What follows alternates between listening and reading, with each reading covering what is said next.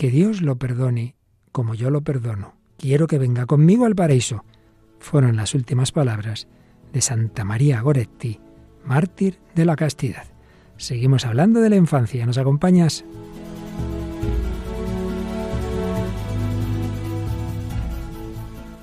El hombre de hoy y Dios, con el padre Luis Fernando de Prada.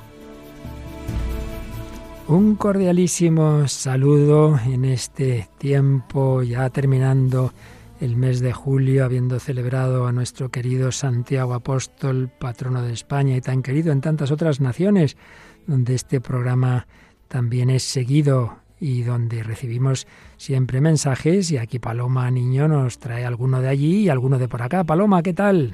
Pues muy bien, un saludo para Luis Fernando y a todos los oyentes, eh, bueno, pues a todos y en especial a los que nos han escrito en esta semana. Por ejemplo, Celedonio Campos Molto nos decía que se sabe todos los programas de Radio María y en muchas noches nos escucha y escucha el Santo Rosario, al Obispo Munilla y muchos programas más. Es mi vida y solo escucho esta emisora y nos daba las gracias. También nos ha escrito Esperanza Fer, en este caso desde Galicia desde allí nos manda un saludo para todos y felicita también a toda Radio María y nos da las gracias. Y María Pavón, un poquito más alejada desde Nicaragua, mm. nos mandaba también saludos y nos dice que le encanta este programa y en especial le ha gustado mucho el último que hemos hecho en dos partes. La entrevista a ese matrimonio de origen argentino, argentino y algo más, si acordáis, y si no lo habéis oído, os lo recomendamos vehementemente. Muchas personas me lo han dicho que les ha hecho mucho bien. Bueno, pues de, la entrevista testimonial a un matrimonio volvemos a, para atrás, estamos recorriendo las etapas de la vida y vamos avanzando en la edad. Seguimos con la infancia, pero ya la segunda infancia y de hecho en uno de los casos que vamos a traer, una infancia que ya toca la preadolescencia, pero antes aquí tenemos a una jovencita que ya ha salido, bueno, no se sabe si se sale de la adolescencia en este mundo de hoy. María Águila, ¿qué tal? Hola, padre, un saludo a Paloma y a todos los oyentes. Bueno, ¿qué tal te ha ido tu descansito veraniego? Bien, la verdad es que ya era hora de, hacer un poco parón, pero con muchas ganas de volver. Después de un curso intenso, ¿verdad? Sí. Hacía falta. Bueno, pues cuéntanos un poquito. Paloma nos trae, pero nos lo cuentas tú si quieres, una canción o nos lo cuenta Paloma. A ver, a ver, Paloma. Pues como queráis. Es una canción de Manuel Carrasco que también lo hemos tenido en alguna otra ocasión en el programa, que se llama Coquito, así como un nombre muy cariñoso con el cual designa a su hijo y es que le dedica a él la canción. Así que escucharemos esta canción dentro de un ratito. Bueno, ya que estás al micro, hoy traemos mm, dos películas, aunque una simplemente como apoyo al testimonio, pero bueno, la primera nos la presentas un instante y luego nos la detallas. Sí, es la película de Millones, que está dirigida por Danny Boyle y es del año 2005. Millones, ya veréis, ya veréis, interesantísima, simpatiquísima. Y luego hay una que está basada en un drama real, pero un drama que en cristiano es un triunfo, es una victoria, es una niña, niña adolescente mártir de la castidad. Sí, vamos a traer la biografía de Santa María Goretti, como has dicho, mártir de la, de la pureza y de la castidad. Y también hicieron una película con el mismo nombre, María Goretti, del 2002, italiana, de la que también hablaremos un poquito. Claro que sí. Y bueno, dado que estamos hablando de niños santos, hay que ser santo en cualquier edad, terminaremos con una canción de un grupo que también varias veces ha venido aquí, Betsaida, también de más allá del charco, Santo debo ser, apoyado en una famosa poesía de Lope de Vega. Pues nada, vamos adelante en esta edición 485 todos llamados a la santidad desde niños. Habíamos hablado de Santo Domingo Sabio, habíamos hablado de los niños de Fátima. Hoy hablaremos de Santa María Goretti y traeremos también reflexiones, como en otras ocasiones, del Padre Francisco Javier Insa sobre esa etapa de la vida, la primera etapa que va poniendo los fundamentos de las demás.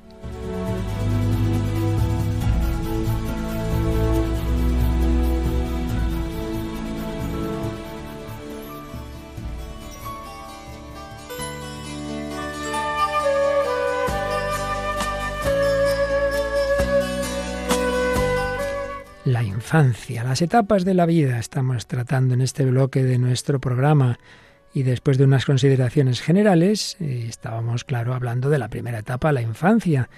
Y bueno, podríamos decir muchísimas cosas. Obviamente aquí resumimos la parte humana, porque para eso hay otros programas expertos, me refiero a la parte más psicológica, etcétera, pero bueno, como este programa siempre parte del humano, pues algunos rasgos sí que estamos recordando. Hemos hablado dentro de la primera infancia, entre 0 y 5 o 6 años, de la primerísima infancia, el primer año y medio, de la niñez temprana, del año y medio a los 3 más o menos, de la edad del juego, de los 3 a los 5 años, y hoy entramos ya en la segunda infancia, desde los 5 o 6 hasta los 11, 12, 13, varía mucho también de niños a niñas. Aquí hablamos muy en general. Padre Francisco Javier Insa resume así las características de esta segunda infancia. Hablamos de la edad escolar, lo que en España llamamos educación primaria, hasta la pubertad, cuyo término es muy variable.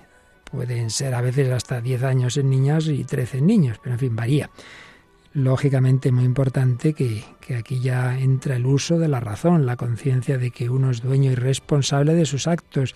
Las relaciones se van ampliando, de la familia ya pasamos a los vecinos y muy especialmente a la escuela. Interés por conocer y hacer diversas actividades que obligan al niño a poner en juego sus habilidades, su tenacidad. Y si recordáis aquellas palabras de, esa clasificación de edades y de competencias que hacía Erickson, pues aquí la competencia básica es la industria, el, hacer cosas, y en cambio lo contrario, el peligro es el complejo de inferioridad. Si los resultados son buenos, el niño se sentirá capaz, fuerza básica, la competencia, se ve competente, mejorará su autoestima, de lo contrario, se frustra al compararse con sus iguales y se sentirá inseguro e incapaz, la inferioridad, la patología básica, la inercia. Muy importantes en casa y más aún en el colegio si cabe, el apoyo, la estimulación para que el niño desarrolle sus capacidades a pesar de los fracasos parciales que siempre encontrará. Otros autores señalan algunos otros rasgos, siempre hablando muy en general. Hombre, es importante, como es natural, el desarrollo cognitivo, la afectividad, las emociones no perturban ya tanto. Ese niño al principio, con esa labilidad de estados de ánimo, pues va teniendo normalmente, si no hay problemas especiales, estabilidad emocional, ya va habiendo más alegría, más optimismo. Se desarrolla la comprensión de sí mismo, la capacidad para autorregularse y controlar las reacciones. El niño se hace más autocrítico, su autoestima se resiente, eso sí, cuando empieza a verse de forma más realista y a darse cuenta de sus puntos débiles. Una cosa importante, el niño muestra gran deseo de saber, disposición a aprender. Hay que aprovechar esto, claro. La necesidad de recibir estima por sus logros favorece el rendimiento. Esto lo puedo decir incluso por experiencia propia cuando niño pues parece que no le va bien los estudios y nadie le anima, pues se puede quedar ahí muy abajo, pero si alguien se acerca y dice, no, no, claro que sí, que puedes, tal, va, tal, te va ayudando, y dice, anda, pues sí que podía. Es verdad, qué importante es ese apoyo.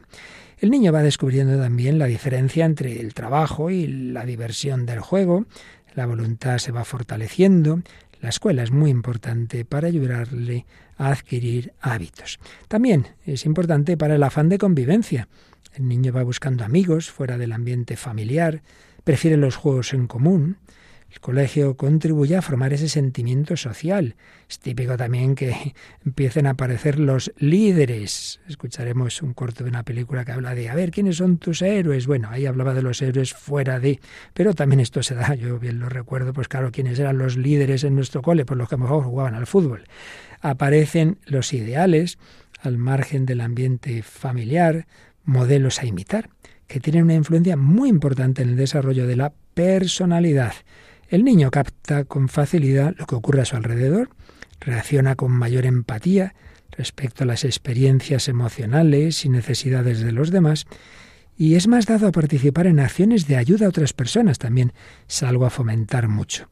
Las amistades adquieren un carácter más recíproco, no simplemente este mi amigo, mi amigo, no, más recíproco, aunque también es verdad que a veces el niño bueno, como todos, puede ser posesivo y envidioso de otras amistades de sus amigos. Se da un progreso, sobre todo de los seis a los nueve años, en la comprensión moral.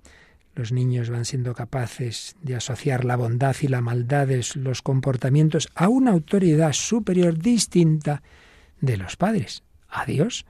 Y entre los 8 y 10 años son más realistas, dejan poco a poco los cuentos y las fábulas, empiezan a tener sus propios intereses y mm, también de los 9 a los 12 más o menos va predominando cada vez más el equilibrio, el pensamiento se hace más objetivo y crítico y mejora la fuerza de voluntad. Y obviamente las diferencias entre los sexos, en actitudes, juegos, etcétera, son más pronunciadas.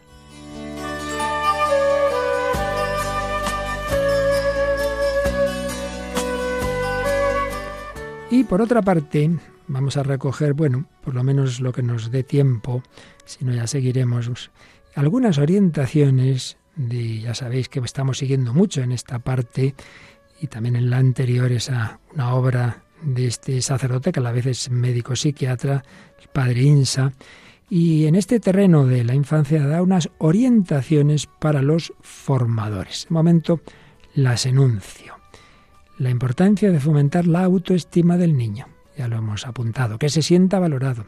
Y esto es compatible con que se le puede corregir, puede y debe corregir.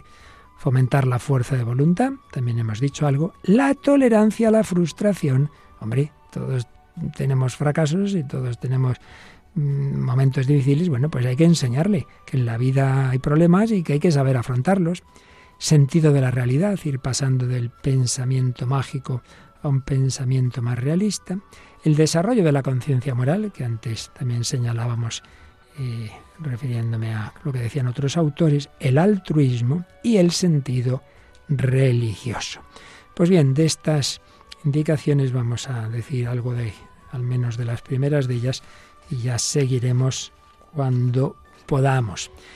La autoestima, el buen concepto de sí mismo que el niño se sienta valorizado, como dice Javier Insa, es compatible con corregirlo cuando sea necesario. Y el desarrollo de la fuerza de la voluntad. Aquí me parece que esto tiene especial importancia y tiene mucho que ver con el testimonio que luego escucharemos. Eh, el niño pequeño, pues enseguida va a lo fácil. Le cuesta perseguir con tesón el bien arduo o lejano. Se mueve inicialmente por lo inmediato, por las ganas, por los impulsos más primarios. Busca sentirse bien o dejar de sentirse mal. Ahora, a una costa de hacer cosas malas o de dejar de hacer cosas buenas. Claro, muy fácil, pero eso no satisface. Aquí el niño no se va a sentir realizado como persona. Por eso, qué importante enseñarle a dilatar esa satisfacción inmediata de los impulsos y en cambio que disfrute, porque las cosas se aprenden no con teorías, con experiencia, haciendo algo con paciencia, ese puzzle que ya estaba harto y lo iba a tirar. No, no, mira, vamos a seguir adelante. Venga, venga, mira, que lo has conseguido. Esa construcción, que parecía muy difícil, esa labor concreta, con paciencia y con esfuerzo, y al final, ¡ay! Si he sido yo quien lo ha hecho, si he sido capaz, y eso llena muchísimo más. Qué importante es esto porque al leer esto que dice aquí Insa, de que el niño se mueve inicialmente por lo inmediato, las ganas o los impulsos más primarios, estaba yo pensando, es que así está el mundo, es que, los, es que, es que hoy mucha gente son niños perpetuos. Y esto tiene que ver también, y ahí lo vamos a dejar, con la tolerancia a la frustración. Claro, tiene que también saber que habrá veces que no se consigan las cosas, que la asignatura no sale lo bien que querías, que con justicia o sin ella pues has suspendido. Bueno, que enseñarle a no hundirse ante los pequeños fracasos, sino a levantarse y volverlo a intentar. Adaptarse positivamente a situaciones adversas. Hoy se habla mucho de esa palabreja resiliencia. Bueno, llamémoslo como queramos. Pero esa es la idea. Y claro, es muy importante que el educador, padre, profesor, fin, formador en general, esté al lado del niño para consolarle al principio, animarle afectuosamente a recomenzar, pero también retirarse a tiempo para que sea el niño quien obtenga el logro, siempre proporcionado a sus capacidades. No podemos decir tienes que conseguir algo que, hombre, que eso ya es para, pues, en fin, para súper, súper dotados, ¿no? Y claro, para tener tolerancia a la frustración, dice bien Javier Insa, hace falta tener frustraciones. Entonces, claro, si el niño crece entre algodones, quedará desprotegido frente a los inevitables reveses de la vida. Y cuenta este autor que en una ocasión hablaba con un padre que le dijo, mire usted, yo he salido de la nada. He encontrado muchas dificultades a lo largo de mi vida. A base de fuerza de voluntad he conseguido llegar donde he llegado. Yo quisiera ahorrar a mis hijos los sufrimientos que yo tenía. Pues ya la fastidia. Porque, hombre, usted precisamente ha llegado donde ha llegado por esa fuerza de voluntad. Pero si ya no quiere que los niños pasen, tengan ningún problema, pues los problemas los va a encontrar y también cuando no esté usted. Esa no es la salida. Bueno, pues seguiremos recogiendo estas orientaciones tan interesantes de Francisco Javier Insa, pero yo creo que para hoy tenemos ya una buena dosis de consejos.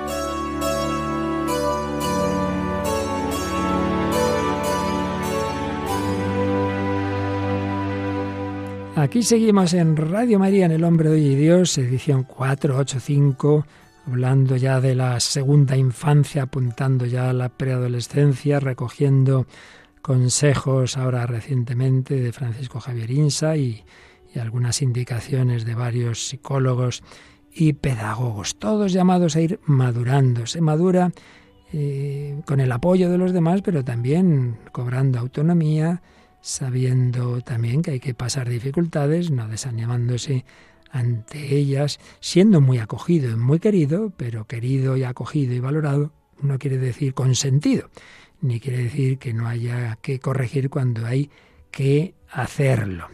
Bueno, Paloma, pues nos traes una canción de alguien que quiere mucho a, a su niño. Esperemos que también ese querer no sea solo jugar con él, ¿verdad?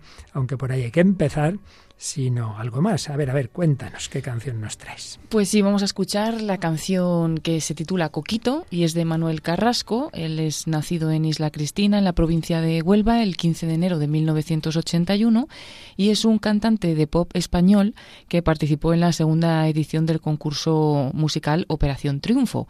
Eh, actualmente reside en Pozuelo de Alarcón y sigue en esta tarea de, cantar, ¿no? De, de, ser músico, pero en su pasado fue pintor, ¿no? Antes, de, antes que músico. A los 11 años ya le regalaron una guitarra y empezó a participar en festivales escolares y es el cuarto de cinco hijos. Y bueno, como decimos, participó en Operación Triunfo, no, no ganó porque fue el segundo, ¿no? Después de Ainhoa Canta la Piedra, pero sí fue uno de los concursantes con más apoyo del público en esa edición y esa segunda posición le permitió grabar su primer disco, titulado Quiéreme. Este, esta canción que vamos a escuchar hoy es del disco del año 2022 que se titula Corazón y Flecha y la llama Coquito eh, porque la dedica a su hijo, ¿no? Él tiene dos hijos, eh, a su hija ya le había dedicado una canción y su hijo Manuel eh, nació en marzo de 2020, eh, que fue pues, el pleno estallido de la pandemia del COVID-19, y en esa situación tan alarmante dicen que el pequeño fue un rayo de luz para la familia en uno de los momentos más complicados, y el artista y su mujer pues han dado a conocer que, que le dicen al niño de forma cariñosa así, ¿no? Coquito, y ese mote pues se convirtió en canción y, bueno, pues han, han, querido compartir también un videoclip en esta canción en el que sale eh, Manuel Carrasco con su mujer, Almudena Navalón, y sus dos niños, y en escenas pues típicas de, familia, ¿no? Salen jugando juntos, en la playa, en diferentes lugares, y, los niños son los protagonistas tanto de la canción como de, del videoclip, porque aunque lo dedica principalmente a su hijo, pues también a su hija, ¿no? Porque dice que es el que le enseñó en un primer momento a ser, a ser padre. bueno, pues una canción muy entrañable. Vamos a escuchar. Coquito de Manuel Carrasco. Qué bonito es verte, cariño mío. Qué bonito sueñas entre suspiros. Qué bonito amarte, sentir y besarte. Es tocar el cielo al respirarte. Qué bonito es verte, cariño mío.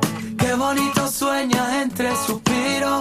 Qué bonito amarte, sentir y besarte, amor. Eres un coquito mío no lo sabes, pero tienes la verdad. Eres todo desafío, aprendiendo cada pasito que das. Eres un coquito mío, amor puro sin palabras. ¿Quién pudiera ser charquito? Donde se en tus pies y deja que te muerda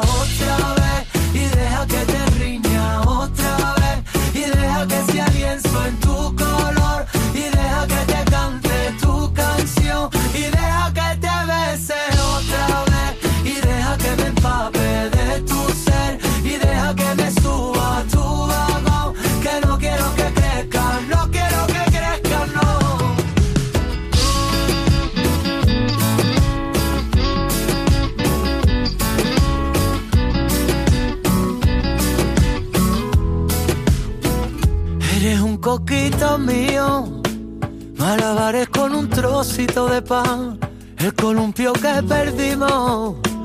El vaivén que nos devuelva la verdad. Y es que este amor infinito es el gallo en la mañana, cosquillitas en la cama, entre un gato y un rato. Y deja que te muerda otra vez, y deja que te riña otra vez, y deja que sea lienzo en tu color, y deja que te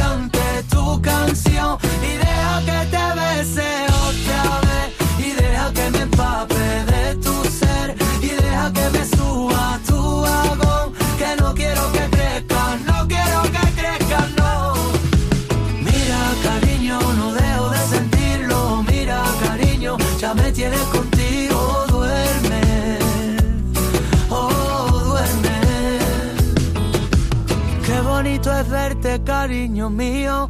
Qué bonito sueña entre suspiros. Qué bonito amarte, sentir y besarte. Es tocar el cielo al respirarte.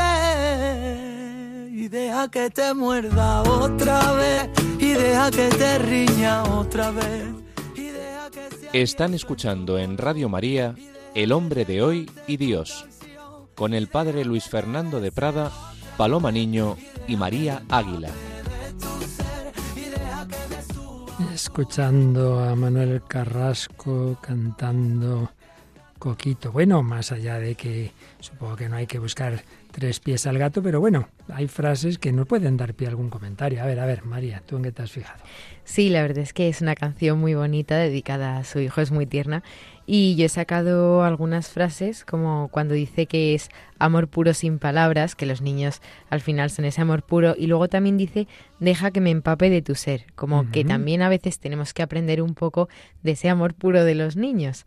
Entonces yo me quedo un poco con eso y que también dice que, que es amor infinito, obviamente pues lo que le tienes a un hijo que para los padres yo creo que es lo más importante, es, es eso, es amor infinito. Paloma. Yo justo también me he quedado con esas frases, ¿no? De, amor puro, de, ser un poquito como, como él, ¿no? Y que, que se empape también de lo que, de lo que está viendo en ese niño tan pequeño. Y luego dice en un momento, tienes la verdad, aunque no lo sepas, ¿no? Porque está en esa inocencia, en esa pureza, ¿no?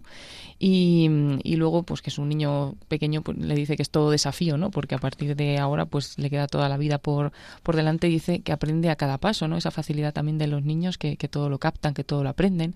Bueno, pues como muy terna, ¿no? Con esas cosas tan bonitas que le dice un padre, un padre a su hijo. Sí, sí. Y repito, sin sabiendo que bueno, que normalmente son palabras que se ponen en la canción sin que ahí muchas veces tengan más trasfondo, pero bueno, ya puestos, yo me he fijado en que por un lado insiste mucho y es muy importante, deja que te bese, amarte, cantarte, pero también deja que te riña. O sea, Sí, es verdad. eso que decíamos antes. Y luego también una cosa muy típica, sobre todo de abuelitos y, y tías que cariñosas, no quiero que crezcas, te voy a meter aquí en formol para que no crezca, pero no puede ser, no puede ser, hay que madurar, se comprende, pero hay que madurar. Bueno, pues fijaos que las dos habéis hecho referencia a esa inocencia, a esa verdad del niño. Y justamente la película así reciente, digamos, que, que traemos, eh, iba a decir del mundo más bien laico, pero la verdad es que sorprendentemente, porque su director era famoso por una película, no tiene nada precisamente de, de un sentido moral profundo, eh, pero lo de siempre, lo que siempre pasa en este programa, te encuentras joyas a veces donde menos te lo esperas. Pues vamos a escuchar hoy, próximo día, eh, fragmentos de una película donde aparece un niño de una inocencia, de una fe, bueno, una cosa preciosa. Sí, es la película Millones, una película infantil británica de 2004, dirigida por Danny Boyle. Y bueno, lo que cuenta la película es que al morir su madre, dos hermanos ingleses se cambian de casa, su padre les intenta hacer llevadera la situación dentro de lo que cabe. Y bueno, pues estos dos hermanos es un niño llamado Anthony, que es el mayor, tiene 11 años y decide tomarse la vida de un modo pues muy práctico, muy pragmático, mientras Damián, el hermano pequeño que tiene 8 años, apuesta por la imaginación, la fantasía y sobre todo por la fe para dar sentido a su vida. Eh, de repente un día una maleta llena de libras cae a los pies de Damián y ambos niños se ven en la necesidad de ver qué hacen con ese dinero antes de que el euro llegue a su país y vuelva a ser inservible eh, ese dinero. Y bueno, comienza una aventura que les hace darse cuenta de que el verdadero valor de las cosas no se mide por los billetes, ¿no? Y, bueno, pues ahí tienen una historia en la que vamos a conocer sobre todo pues al niño pequeño. Y es una película de Danny Boyle, eh, también es conocido por muchas películas, entre otras por Trainspotting. Es una película Trainspotting que aquí hemos traído cuando hemos hablado de lo negativo, porque es una película de estas que dicen de culto sobre el mundo de la heroína de los años 80, 90, durísima, alguna escena terrible, y por eso llama más la atención el contraste con esta otra película. Que no tiene nada que ver, da un giro a su carrera Danny Boyle con esta historia sobre niños, sobre fe, milagros, y pues está muy alejada de sus antiguas producciones.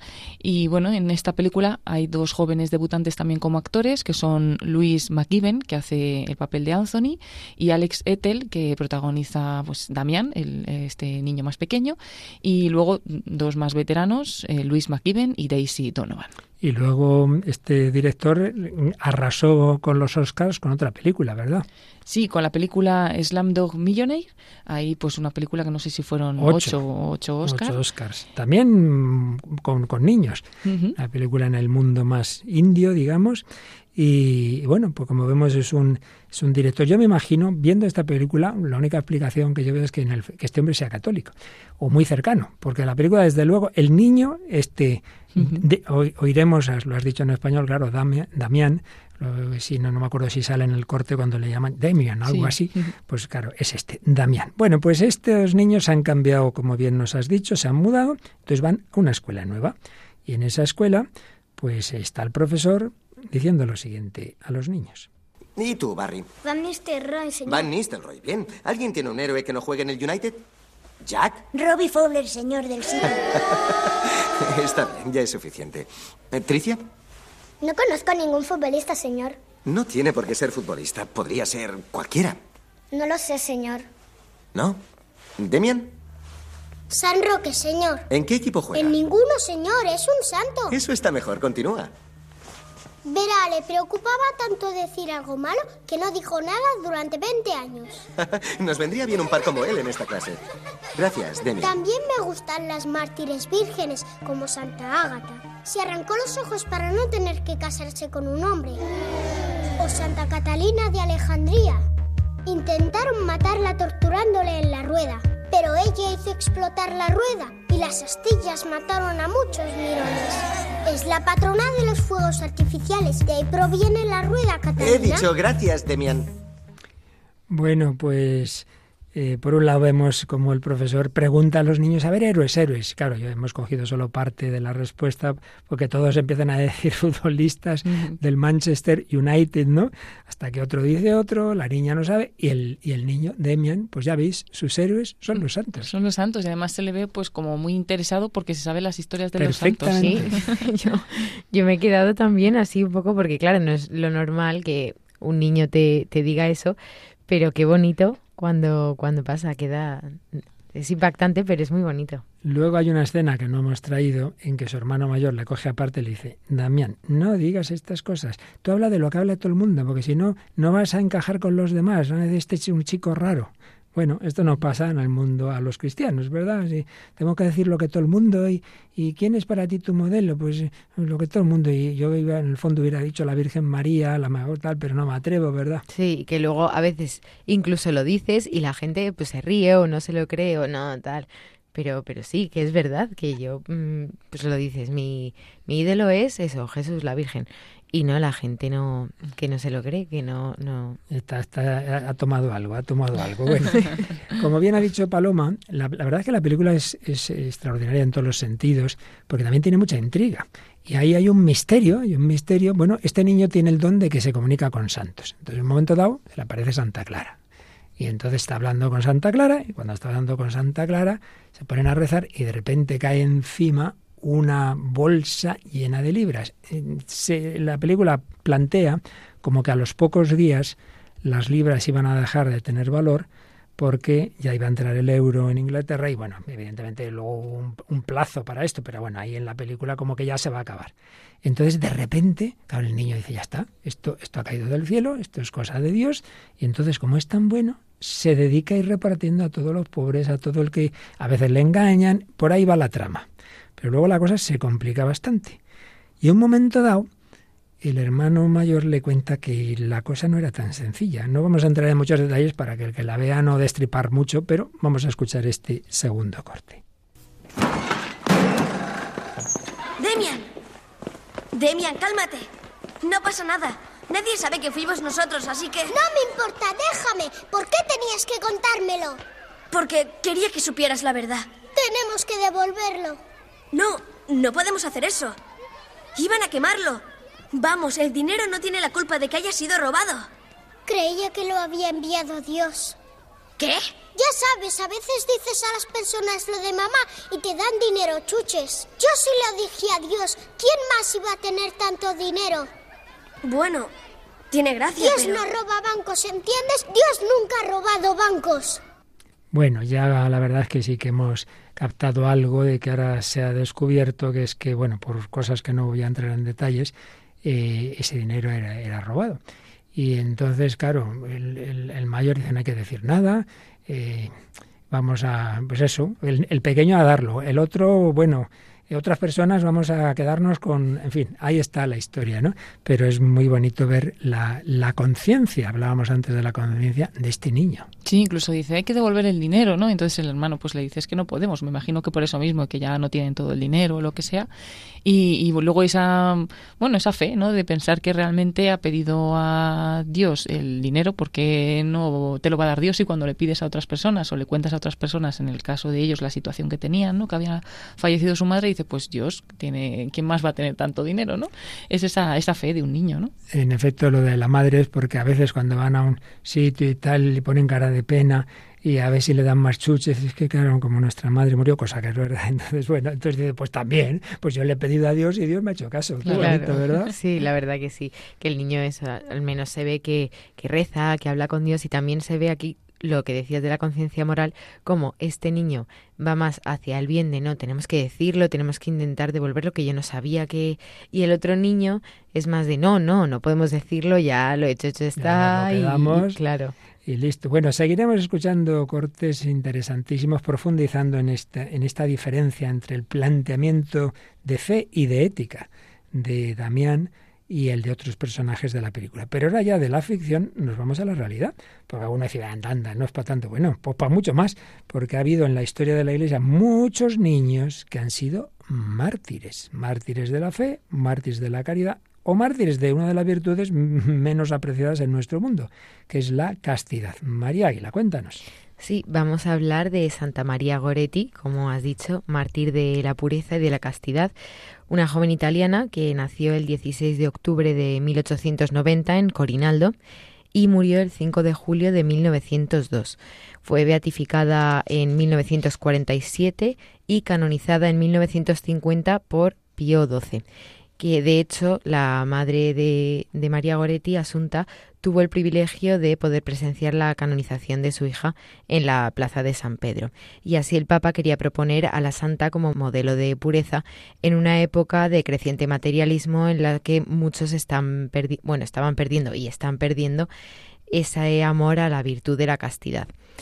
Y bueno, la historia comienza cuando María nace en una familia de campesinos italianos, una familia muy pobre, y ella es la segunda de cinco hermanos. Entonces la familia Goretti vivía en Corinaldo, donde nació, pero ante las estrecheces económicas se tuvo que ir a, otros sitios. Estuvo primero en Cole y Anturco y al cabo de dos años se movieron a Ferriere di Conca, a 11 kilómetros de Netuno. Y allí se instalaron como colonos de los bueno, del conde Mazzoleni y la condesa Mazzoleni. Entonces ellos trabajaban sus tierras, labraban, mientras pues los condes los tenían ahí trabajando. ¿Qué pasa? Que era un, un, sitio en el que había muchas enfermedades, como la malaria. Y entonces el padre de, de María falleció.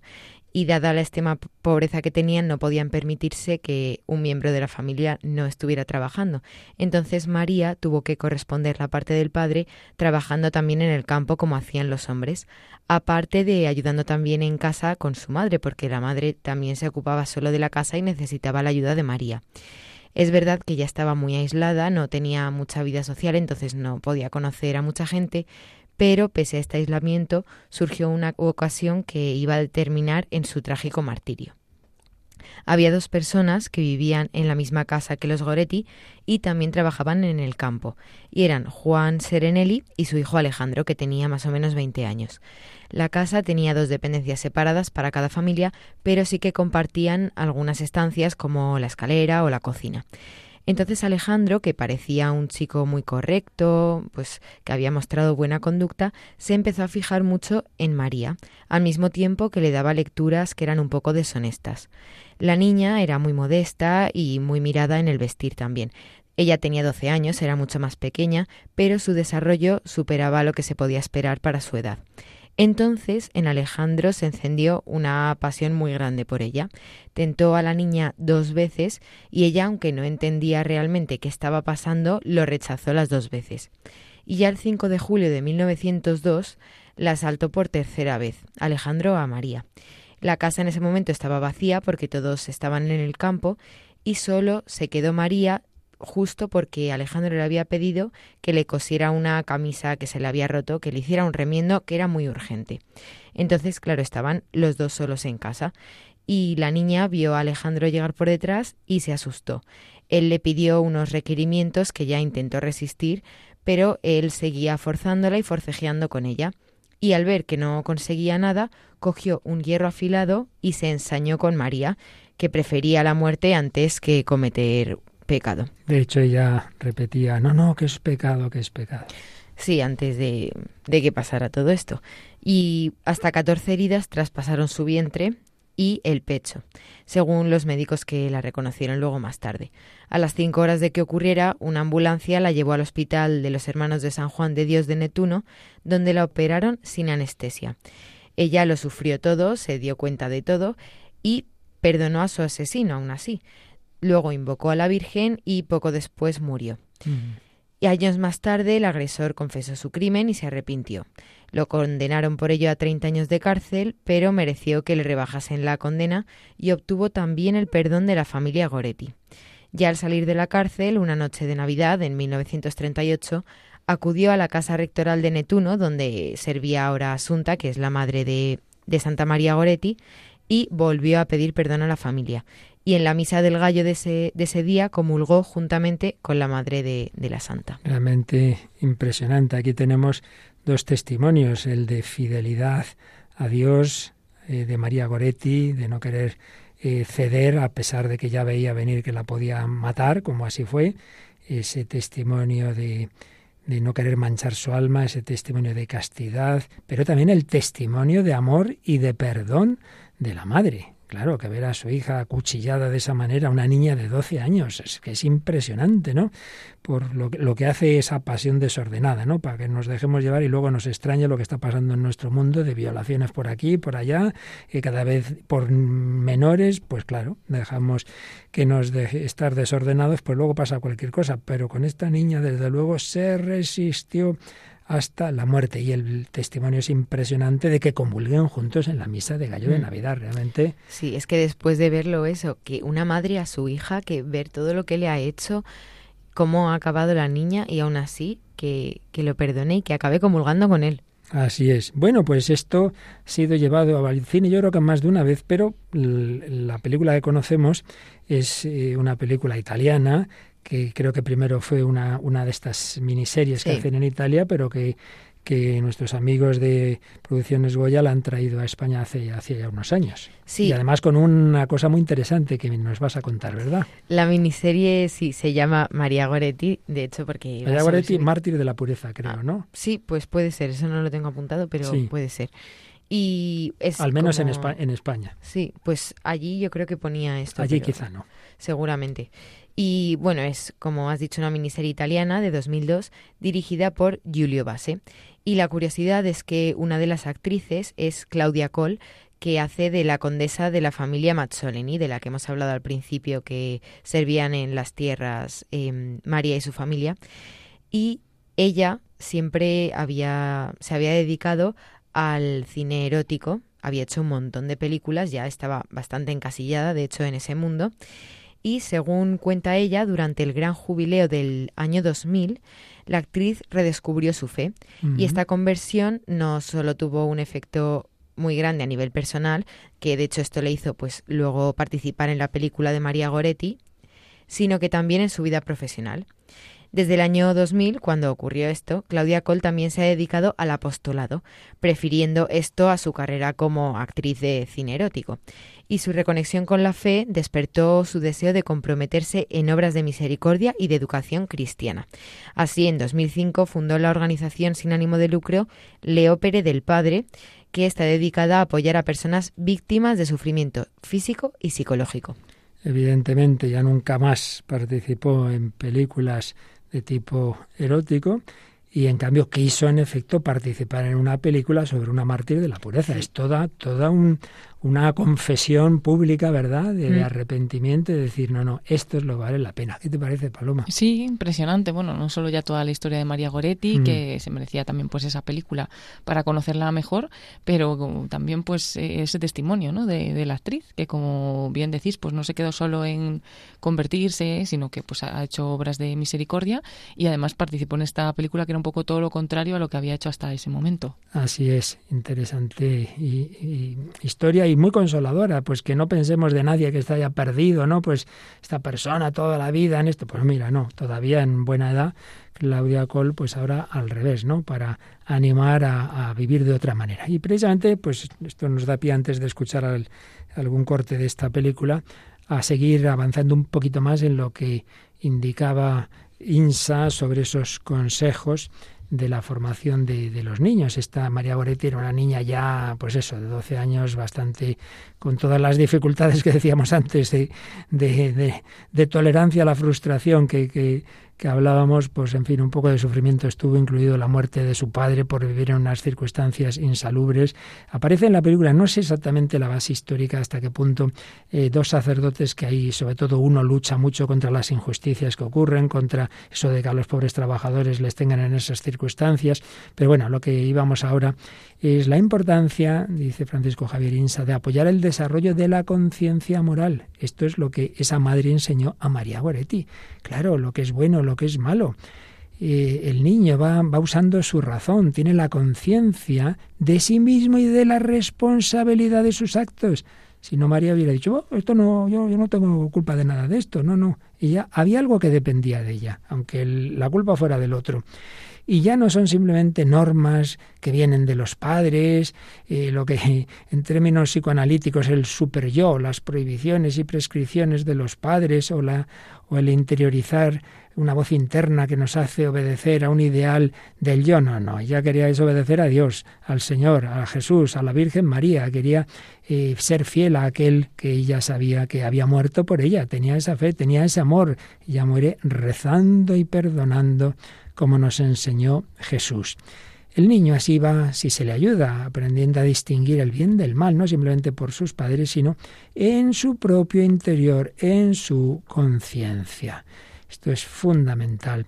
Y, va adquiriendo así esa capacidad crítica tanto hacia afuera, es verdad que también comienza a cuestionar a sus padres, claro, como hacia adentro, la conciencia, sentido del mal moral. Y por eso se suele aconsejar que la primera confesión pues sea más o menos a los ocho, nueve, como mucho diez años, porque el niño ya va también distinguiendo. Y hay que ayudarle a distinguir, porque los niños más pequeños mezclan todo. Se pueden confesar de, de cosas, pues sí, ya con cierta mm, eh, malicia, digámoslo así, de simplemente lo que pueden ser faltas de educación, ¿no? Todo, lo mezclan, ¿no? Pues me he peleado, he hecho daño a mi hermanita, he roto un juguete y me he metido el dedo en la nariz. Pues no, mira, hijo, eso, eso es otra cosa. Es otra cosa. Hay que ayudarles, pero es verdad que ya es una época en que el niño va teniendo esa capacidad. Hay que ayudarle también, claro, a no caer en lo contrario, en el exceso de obsesiones que pueden convertirse en escrúpulos. Pues bien, ahora ya sí. Vamos a escuchar ese momento absolutamente histórico con los testigos que estaban allí En la película aparecen el párroco y el vicario y la madre de María Goretti, que están junto al lecho en el que el médico ya ha dicho que, que a pesar de la operación, pues la niña muere. Escuchamos ese momento de su muerte. Padre, perdónales porque no saben lo que hacen. Yo le perdono. Ahí está. Ahí está la luz.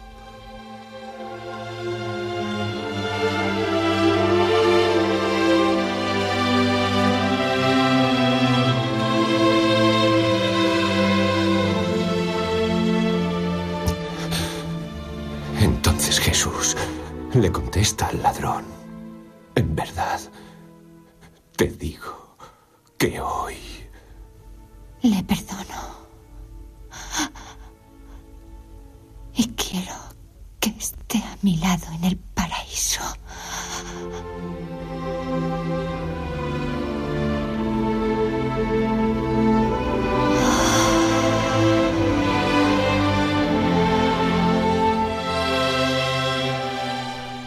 Bueno, pues en fin, sin comentarios, ¿verdad? Sí, se pone, a mí se me ha puesto la piel de gallina.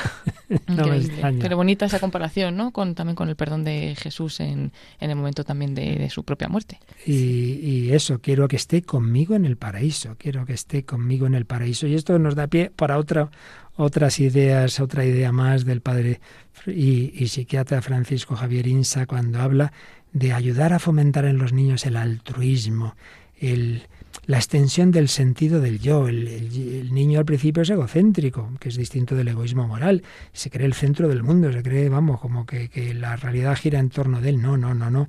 Ir ampliando, ir ampliando, ir ampliando esa, esa, ese horizonte. Claro, nada como el cristianismo para ampliarlo totalmente, mirar hacia arriba, mirar hacia Dios y perdonar incluso al que te hace daño y al que te ha matado. Es tremendo. Esto lo enseña Jesús, aprender a mirar alrededor, a sacrificar el propio gusto, incluso la propia vida, madre mía. Pues esto, claro, fue posible por una familia cristiana que decía que Dios es lo primero. Y qué impresionante también lo que nos decías, María, de que en esa plaza de San Pedro totalmente abarrotada que estuvo, en esa canonización, estaba en primera fila la madre. Esto ha ocurrido en varias ocasiones luego, ya después. Recuerdo eh, Santa Gianna Beretta, esa mujer que prefirió que fuera adelante su embarazo a pesar de tener un cáncer antes de que la operaran porque no quería que por la operación muriera su hija, a la que por cierto he conocido, no quería eso y claro que estaban en, en la primera fila de la ceremonia que hizo, de las últimas que hizo Juan Pablo II, estaba su marido, estaban sus hijos. Y cuando el Papa lee en la homilía una carta de novios de los dos, imaginaos la emoción del padre. En fin, estas son las historias de la Iglesia. Preciosas, el heroísmo de las familias cristianas, la santidad de la puerta de al lado, que dice el Papa Francisco. Bueno, pero vamos a escuchar Hoy hemos hablado de esa inocencia de los niños, de, de, ese altruismo, de ese niño de ficción, de la película Millones, pero con esa fe y de esta realidad, ya no es ficción, de María Goretti.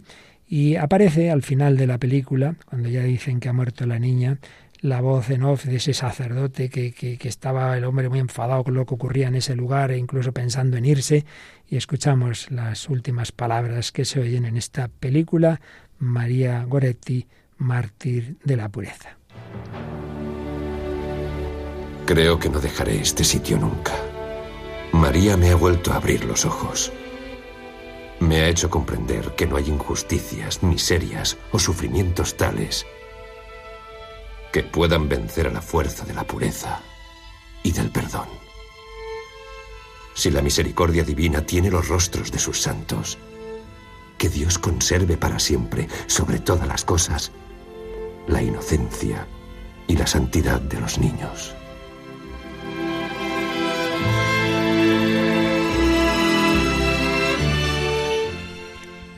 Inocencia y la santidad de los niños. Bueno, María, te vas hoy de aquí muy tocada, ¿eh? Muy tocada. Sí, la verdad que sí, porque es un testimonio muy fuerte, la verdad, y, y cómo esa niña tan pequeña es capaz de mantener la virtud pese, pese a la muerte. es que es pese a la muerte y tan pequeña que a lo mejor pues tampoco, como decía en el testimonio, no tenía plena conciencia de lo que estaba pasando, pero sabía que eso no tenía que hacerlo. Así es. Pues vamos a pedirle a Santa María Goretti en este mundo tan distinto, tan contrario a esos valores, a esa fidelidad, a esa pureza que se ríe de todo esto. Vamos a pedirle a ella que interceda por nosotros todos en este mundo, pues de alguna manera estamos afectados, nos hace daño y algo se nos mete y por eso pedimos esa gracia, su intercesión para esas dos grandes virtudes que hemos escuchado, ¿no? Por un lado la castidad, que es la capacidad de poder eh, dominarse para amar, no para la represión, que diría un freudiano, no, de eso nada, sino para amar de verdad. Y luego el perdón. Bueno, eso es la santidad.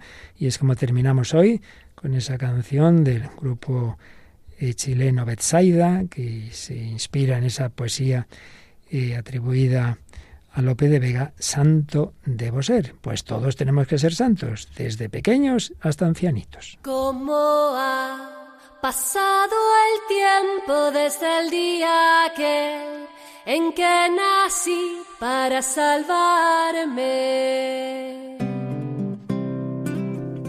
Voy y vuelvo, río y duermo sin pensar que un día he de para salvarme. Y es así que olvido el cielo, vivo aquí a ras de suelo. Nos creaste para ti, Señor. no seré feliz si no es en ti, Señor.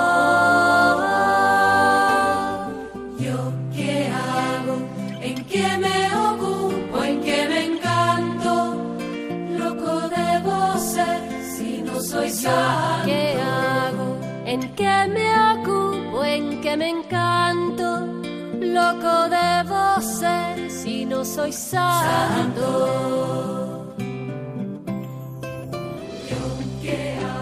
Voy y vuelvo sin pensar. Loco debo ser. Loco debo ser. Si no soy santo. Sea que cuando llegue la muerte, mis pecados no me dejen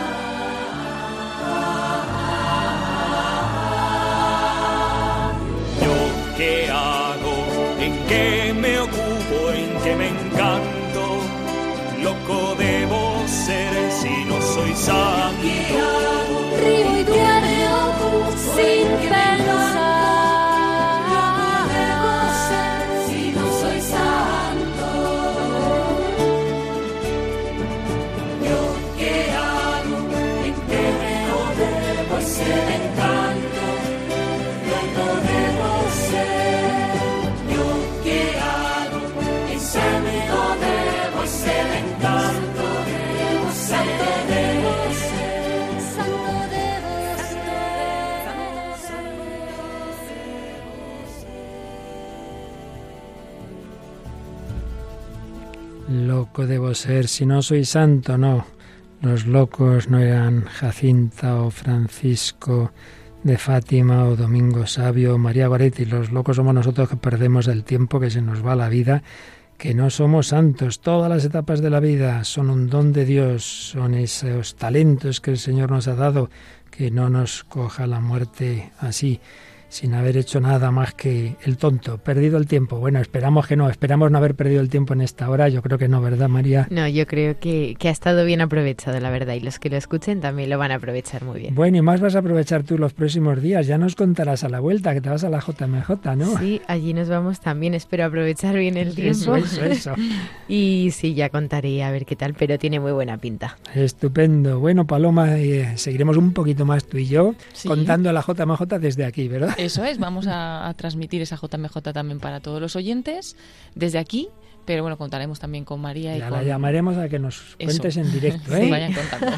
Bueno, y nosotros seguiremos haciendo algún programa más, luego también habrá que descansar un poco, también hay que hacer ejercicios espirituales y otras actividades en verano, pero bueno, todavía remataremos por lo menos lo que hemos empezado hoy de la infancia y de esa película tan simpática Millones. Y lo que viene a continuación, pues es la Biblia en partitura. Sí, vamos a escuchar al padre José Luis Simón aquí en Radio María España con este programa tan bonito, ¿no? Que lleva la Biblia pues a, a la música. Así es. Y bueno, pues recordamos una vez más cómo podéis volver a escuchar los programas anteriores y cómo podéis comunicaros con nosotros. Pues para comunicarse con este programa, el correo electrónico el hombre de hoy y Dios arroba radiomaria.es y también a través de nuestra página de Facebook que la encontráis por el mismo nombre del programa, el hombre de hoy y Dios. Y para escuchar los programas, pues lo mejor es entrar en esa página web radiomaria.es, muy fácil, y buscar la sección de podcast donde están todos los programas de, de esta radio por orden alfabético. Así que por la E buscamos el hombre de hoy y Dios y están todos estos programas. También en Spotify, en Google y Apple Podcast. Y por supuesto, al que no le guste ese sistema, pues siempre puede pedir un CD, un DVD, varios DVDs, un pendrive. En un pendrive bien gordo os caben los 11 años de programas, es decir, 485 con este de hoy. Pues el siguiente, si Dios quiere, será el 486. María Águila, feliz peregrinación a Lisboa en la JMJ. Muchas gracias. Paloma Niño, muchísimas gracias como siempre y a todos vosotros queridos oyentes, que el Señor, que la Virgen, que Santiago Apóstol que celebramos hace nada nos ayude a todos a ser peregrinos de Dios hacia el cielo. Así concluye El hombre de hoy y Dios, un programa dirigido en Radio María por el Padre Luis Fernando de Prada.